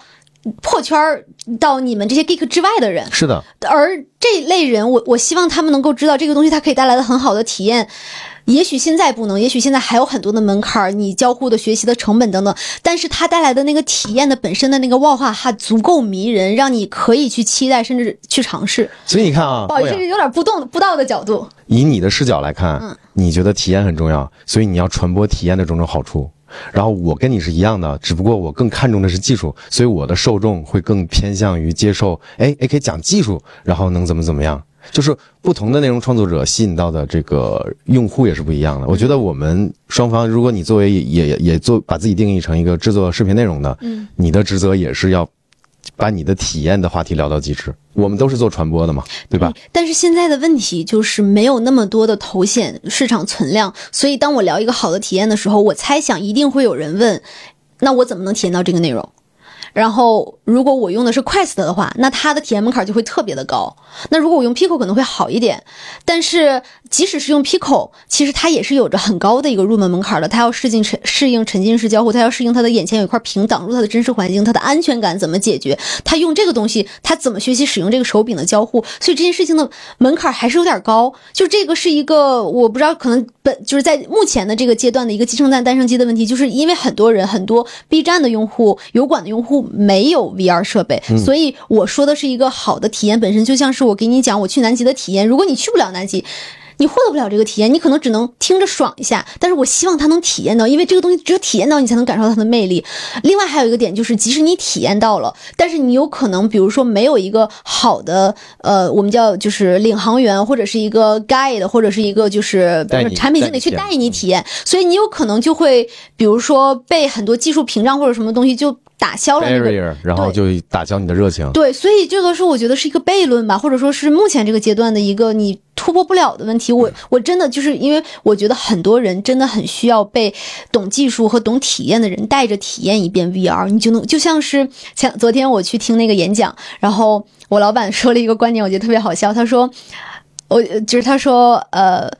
那些科技博主和 UP 主们是在 Cupertino 被人像遛狗一样的 体验了一遍 AVP，而从业者可能是这四个小时的时间里面，他他没有人去引领他，所以他所获得的体验和那些遛狗一样的体验是体验是不一样的。然后我当时心想，哦，有道理。然后我今内心里面就是，哦，忘，就是我是那个被遛的那个人嘛。但是这个事情很重要，就是因为你的第一次的哇哈哈的体验是被一个懂这件事情的人去引领着你的注意力和你是自由去探索的是不一样的。的，所以其实，其实我也好奇，因为就是怎么苹果会怎么卖 VR？哦，这个我已经知道他们要怎么卖了，就是到他的线下体验店，嗯会被你比如说你买的时候，他会专门有一个人去 tailor 你整把整个这个过程，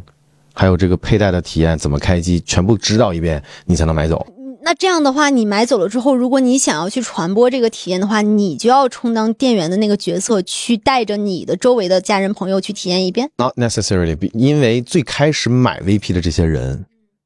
大部分是我们这样的人，就我们知道怎么去给别人做演示。这个就是 early adopter 的意义，就是，就举个例子，你肯定会第一时间想办法搞，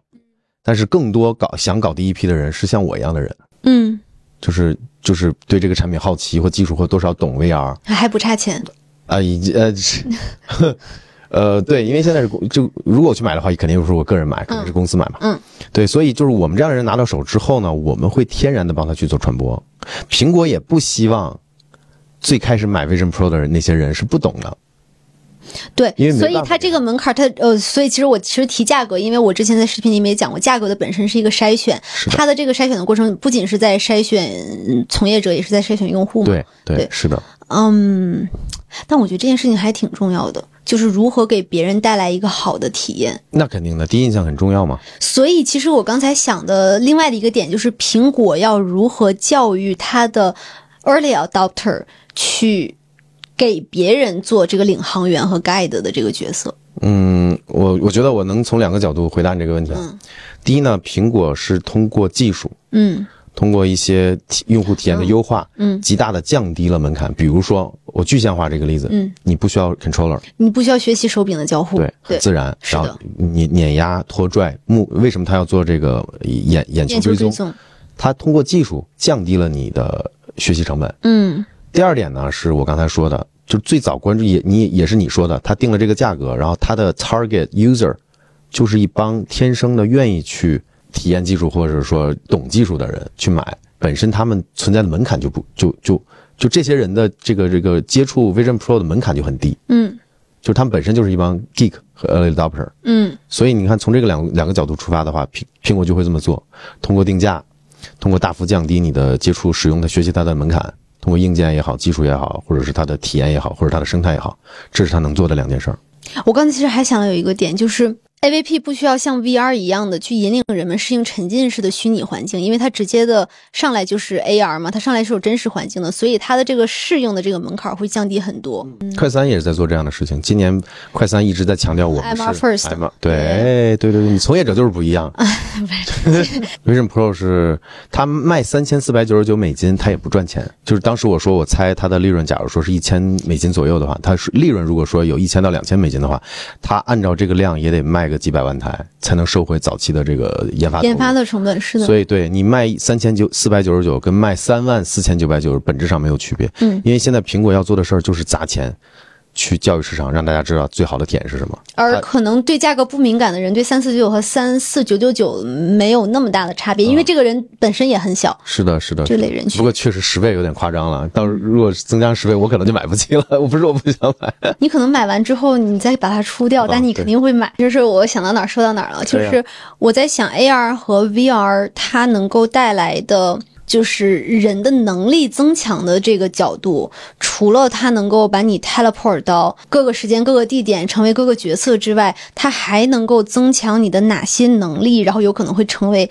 这一代的硬件和媒介的 Care App，比如说我我随便说一个，你像你刚才说的那个 Ribbon，因为它可以随时记录，所以它就可以比手机更变成我的记忆是的的一个工具，它就可以把我变成超级大脑。我可能可以再加上 AI，我可能可以记住我过过往发生的所有的重要时刻。很好。这就是一个增强能力的一个角度。然后包括比如说翻译，那现在很多的这个即时翻译的这个 AR 眼镜，他们可以通过各种方式听，然后翻译等等等等的。就是还有哪些？你有你看啊，咱们从本质上去考虑人的五官，五感？对五五官，就说眼睛，先说眼睛，嗯，你的人的眼睛是没有办法放大缩小，就是把远处拉进来，摄像头，所以它可以把你变成千里眼。对啊，就比如说用这个 VST 摄像头，嗯对我可以把五百米外的东西给它放大五十倍，这个人眼是做不到的。嗯，那这这个是不是一种增强呢？还有一种增强呢，就是我们的人眼看到的，就是比如说是梦雅在这儿，嗯，对吧？你的你的偏好、口味儿，嗯你喜欢什么颜色，嗯，那如果数有匹配的数据的话，就可以显示出来。嗯那这是不是一个就是视那觉上的个增强？气泡的那个那个对，点，可以啊，对，嗯就是这个是视觉上的增强的范畴嘛。那好，我们视觉我现在只能想到这两个，当然还有其他的用途，听感也是。人耳，我们是一个生物，真的要 physical，我们要物理的方式升级我们的听感或视觉的话，我们只能等着演化。升级了听感之后会获得什么样不一样的体验吗？比如说，人的耳朵是可以听到某个特殊频段的声音，是那个机械波的，嗯低于比如说二十千赫或低于二十赫，然后二十千赫我们就是听不到了，正常人。但是呢，机器是可以的，麦克风是可以的。嗯，人呢，如果说你真的有这种需求，比如说人是演化来的嘛，嗯，比如说因为你听不到次声波，就导致你可能不知道地震要来，结果你就被地震给搞死了。但是听得到地震次声波的那些人，就会被自然选择留下来，因为他提前预知了这个危险，他可能跑到外面去了。那他的基因就会隔隔代遗传遗传，那么几百、几千、几万年过后，那个几万年之后的人类的听感可能就扩大了，嗯这是演化来的嘛？嗯，所以但是如果有了技术的话，我可以通过技术的五角年、度，十年就可以做到。嗯增强出来，就是我又起鸡皮疙瘩了，啊嗯就是就是你通过这种电子的方式，你是可以很快的 fill the gap。哎，那我我扯一个问题，其实我并不是手表的用户，所以我很好奇，你在有手表之前和有手表之后，你觉得自己的哪方面能力被增强了首先就是信息通知，就有一些微信什么的，我这个时？Always on 的信息提示，时间就是要不然我就得带呃手表本来就是看时间的。对，嗯嗯、还有哪些呢？就比如说控制。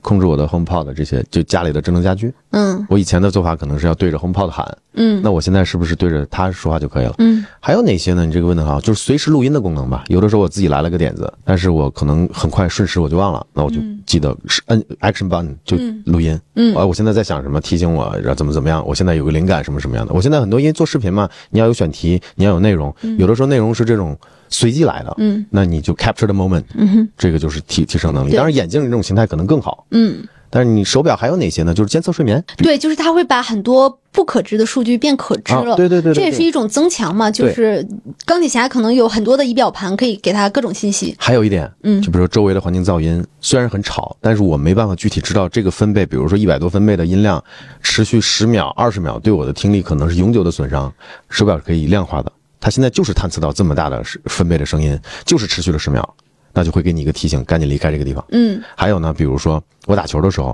比如说我不戴手表，呃，我打得很激烈，我心跳很快，我已经进到了这个叫 vigorous 这种阶段，就是很激烈的运动。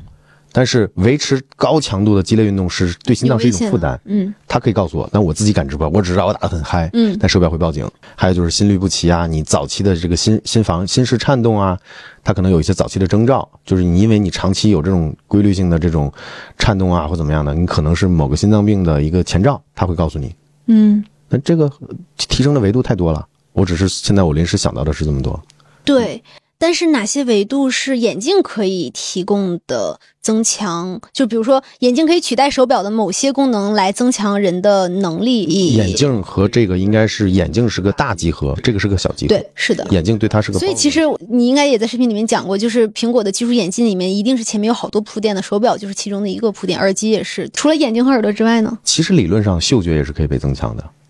就还记得我跟你说的那个杭州有一家公司叫切味王国，嗯，他们发过样品给我，嗯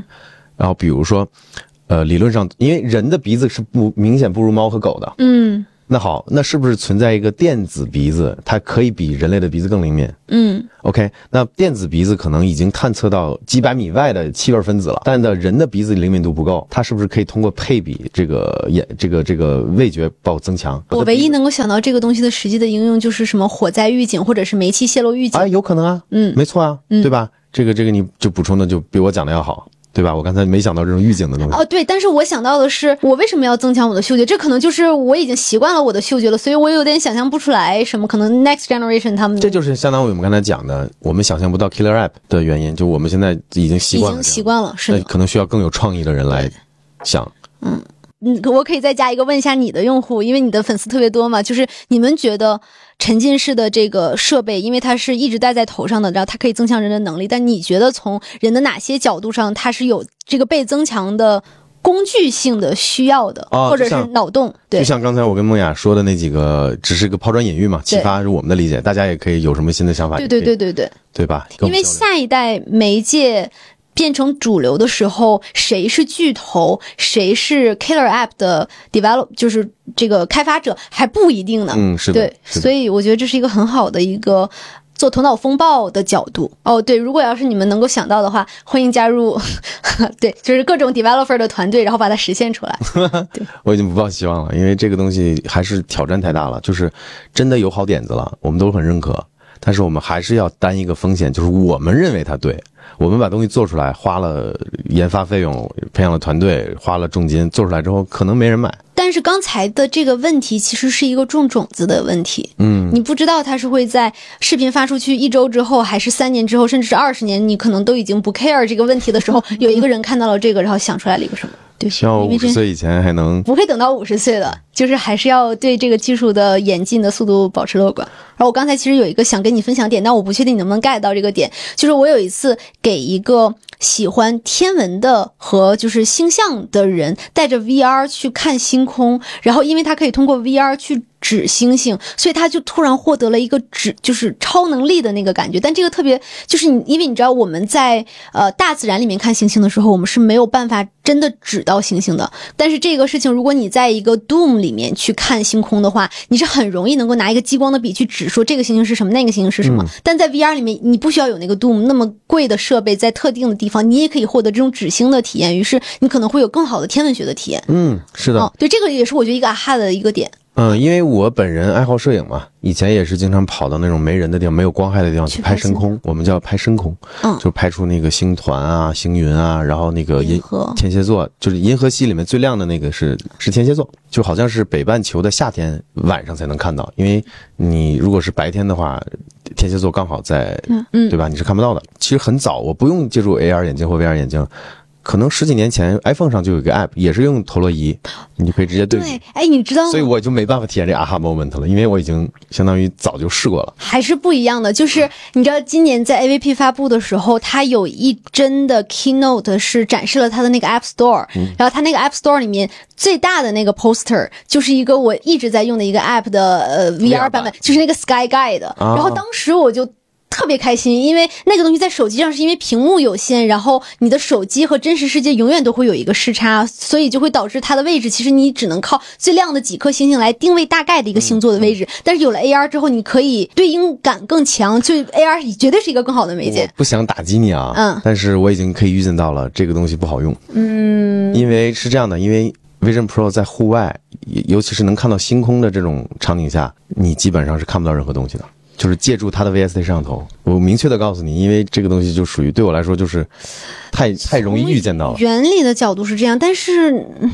我我我确实没有想到这个点啊。但是因为苹果把这个放到了内页 keynote 的我告诉你它的正确用法是什么，在室内你看不到天的时候，但是也能大概知道那个星座现在在哪里。但是 Sky Guide 的这个 A P P，它在手机上的应用其实是在室外用的。对，这室外其实室外室内都一嗯样，都可以用。它在室外的话，它也不是看穿的逻辑，因为你拿手机也拍不到星星。嗯，手机的传感器要长曝光，可能要曝十秒、二十秒才能拍到星星。对，所以 Sky Guide 在手机上的那个版本其实是是有 AR 模式啊的，但它的 AR 模式的体验很差。哎，这这就是回答你的问嗯题了，就是 Vision Pro 也不会好到哪儿去。嗯，就是天然的限制，这个你就抱是 点期待嘛？好，你你是觉得我一定会失望是吧？因为你如果懂传感器的，你就知道它的瓶颈在哪儿了。它的 see through 的 camera 的那个对于真实世界的那个是需要光线才能够对，带嗯来的，它而暗光表现没办法，这个底就这么小，哪怕是就比如说，哪怕是我的这个机器，嗯，光圈开到最大，镜头光圈开到一点二，ISO 我调到比如说五千多你或也几需要万，很长的曝也光需时要报五间。秒十秒，嗯你才能拍清楚星星。电子传感器在暗光下是做不到的。就是我做那个 V 呃 VP 那个好多，我做了三期还是四期，里面有一期我讲到了暗光表现是一定拉胯的，这个是解决不了的。暗光下呢，它快门电子快门速度就会变低。要么 ISO 就被拉高，那个画面就没有那么流畅了。但是换句话说，就是人在室内暗光环境下，我也不需要 see through 了。其实，对，因为我当我真的在想，我为什么需要暗光表现变强？除了星空这个确实是有一个场景之外，我可能在暗的地方下，我看电影，我看的是那个虚拟的屏幕，我并不你看反真而实没有环这种需境。求对了，所以你把它带到户外去用，你是就是真的就满足看星星的这种条件，光一定是非常非常暗的。嗯那 Vision Pro 戴上去的时候，一就是抓瞎，嗯，完全的抓瞎，就是你通过 Vision Pro 的两颗 VS 摄像头，你是看不到任何东西的，除非我拿个手电把你的脸把你的脸打亮，嗯我就能看到你的脸了。对，但这个很奇怪嘛，就是哪有这么用 VR？是的，是对的，对对是的。我不想打击你，也不想去给你浇冷水，但是是传我觉传感得器你就是是对的，但是我 期待，对，可以以后获得这样子的体验。这样是的，这个可能跟也许跟技术无关，但是是 VR 能够带来的特别好的那个通感体验和心流体验。因为我觉得，嗯，这个这个我不确定啊，就是从我的个人的观感，我生活中的很多人其实他们并没有过心流体验，或者说他们对于心流体验并没有那么高的需求，就是。就是比如说，如果我比如说今天下午我听你讲屏幕的时候，我是绝对进入了心流体验的。我一直在去捋这个逻辑这件事儿，而且长时间保持这件事情的时候，你会忘记时间，然后这个体验特别的好。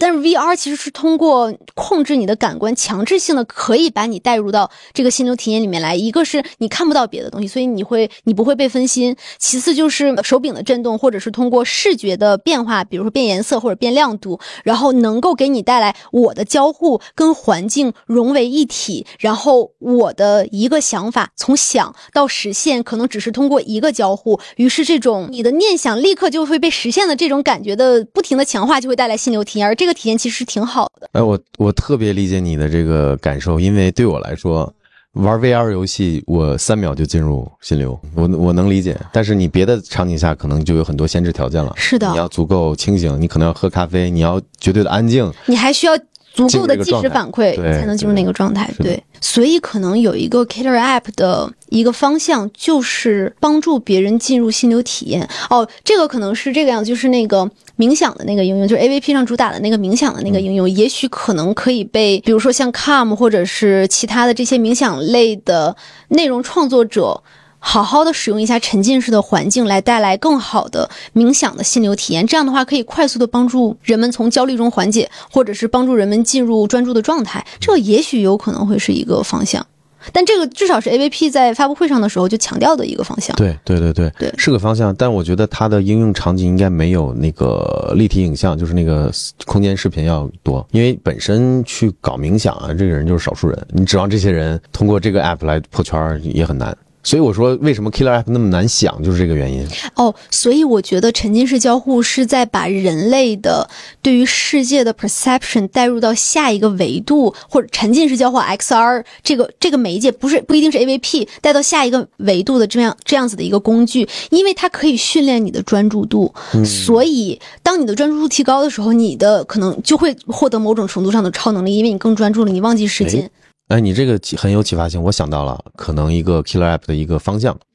就是什么呢？当你身边的人有 AVP 的人，借助 AVP 实现了你实现不了的事情，并且这个事情对你很重要，那你就会不得不去也去买，才能匹配到你可能朋友有了。就举个例子啊，比如说梦雅，到时候你先搞了个 Vi- Vision Pro，然后我的你工作效率比你高。对，就是明很明显的高，然后嗯也赚了更多钱了，嗯，然后整个人也更好了，嗯，那我本身可能对这个不感冒，但是我发现如果不用，我不用，我就会落后了。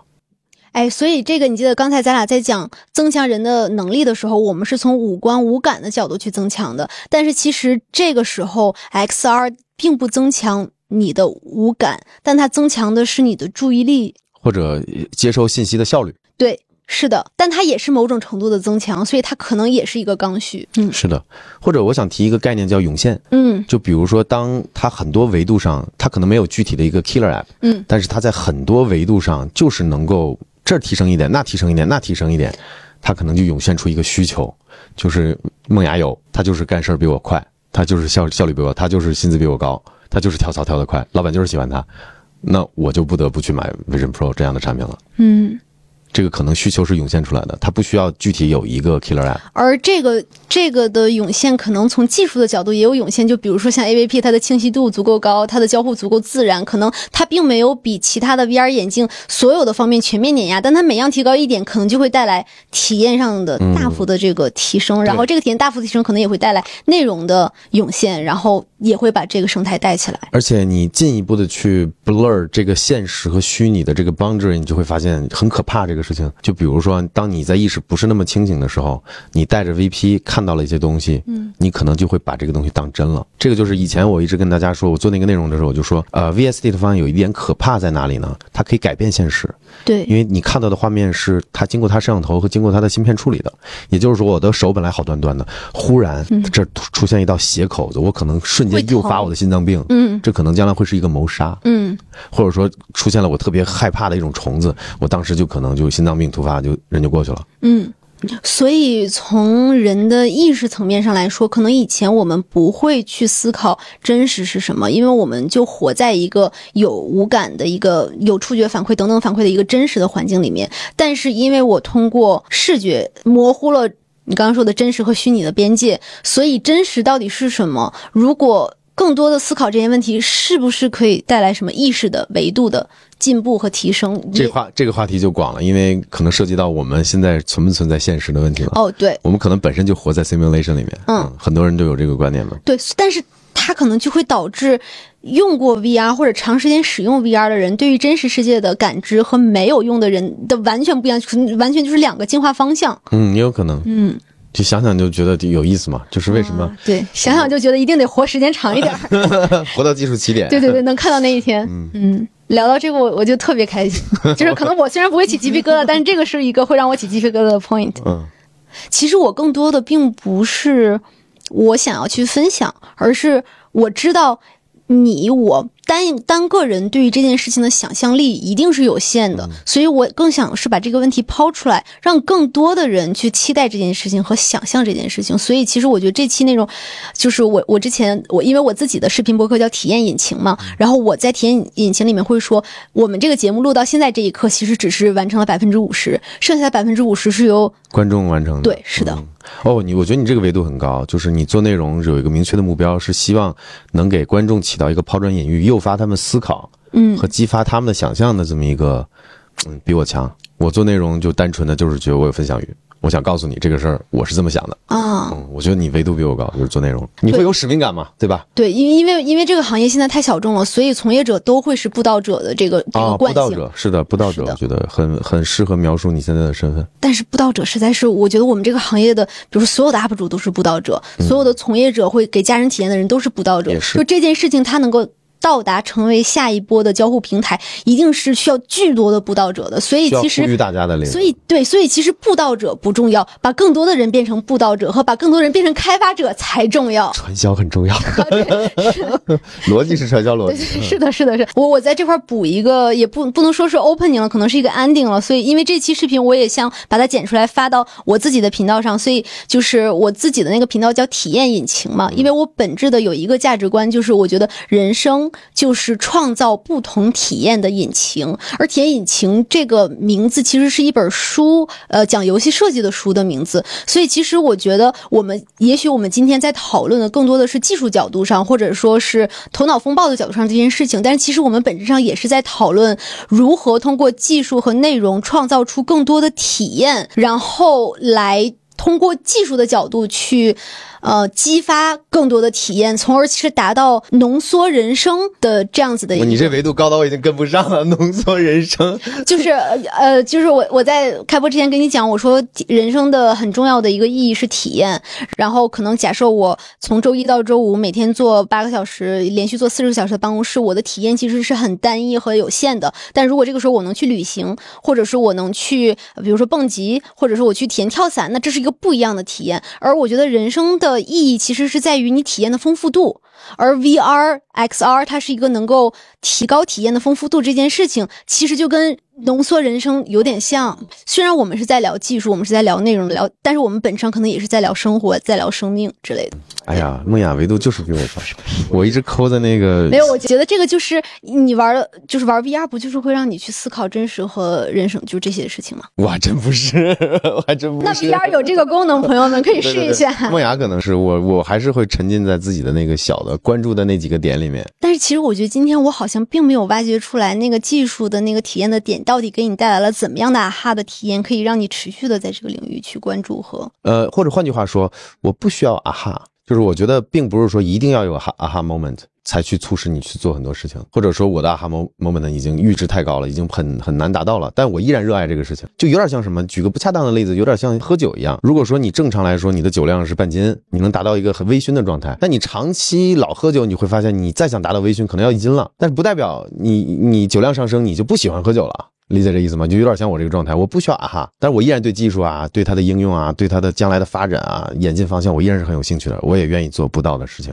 也许以后当 VR 足够普及的时候，它会创造出足够多丰富的体验，然后让你从不同的角度获得啊哈。你咱俩今天挺有意思的，你一直强调体验，我一直强调技术。 但是，但是我刚才说了，其实它的本质都是大家是求同存异，都是为了让更多的人去。尝试嘛，我的角度是技术，你的角度是体验，我觉得挺好的，因为我们有点互补。你也你也今天给我带来了很多。嗯它是鸡生蛋，蛋生鸡的两个角度。是的，对是的，。是的。我觉得这期差不多，好像时间都已经特别啊，长。对了，我跟梦雅现在聊了得有，我不知道到时候成片会有多久啊，因为我们会把这个做成节目放出来，但我们录了应该实打实的得有两个多小时了，所以今天也差不多了，因为早上我还要赶飞机，梦雅也还有别的事情。对，就是如果你们喜欢这一类的内容的话，也许我们可以再去做其他的角度的。对我，我可能以后呃，梦雅有时间的话，我再邀请过来，我们一起再录节目，或者我去她那儿，对，就是然后呢，如果说大家对梦雅，因为她也是从业者嘛，就是她也录过一些 VR 话题或者说相关的一些视频，如果大家喜欢梦雅的话，可以去看一下她的账号。账号，好呀，啊大家可以去关注一下。所以说，我们我跟梦雅已经聊了这么久了，嗯如果大家看到这儿，说明你们被我们被我们俩布道成功了。嗯，就是如果有条件的话，我觉得还是要去体验一下 VR。所以就是不论是通过体验店线下，还是通过别人的机器，还是通过自己买一台，它是一个很值得去获得人生体验的一个方式。是的，希望我们布道成功。 行吧，那就以后如果说大家喜欢看这类的东西，有机会我再邀请梦雅梦雅来一起录节目。嗯，行，那我们跟大家说再见喽，这期就到这儿，拜拜。就是 LiDAR 为什么用来用测距呢？它的目它的目的就是用来测距的。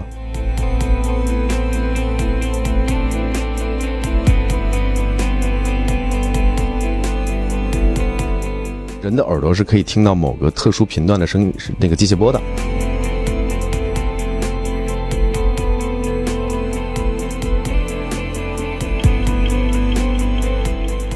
人是演化来的嘛？嗯比如说，因为你听不到次声波，就导致你可能不知道地震要来。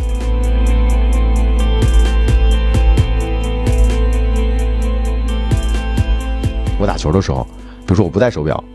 呃，我打得很激烈，我心跳很快，我已经进到了这个叫 vigorous 嗯这种阶段。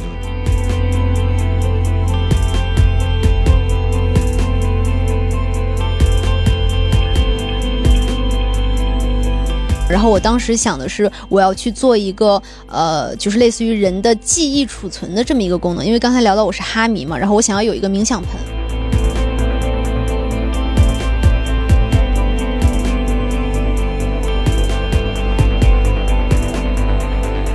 就是当时我记得在某一届 OC 大会上，应该是 Michael Brush 讲过这个道理。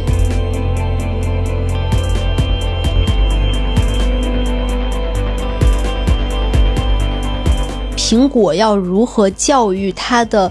early adopter 去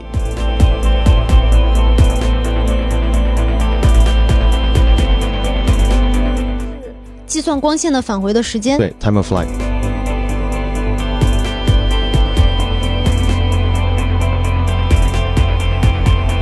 是什么？还是回到刚才的话题，普通人离不开的，天天要用的，这个才叫 killer app。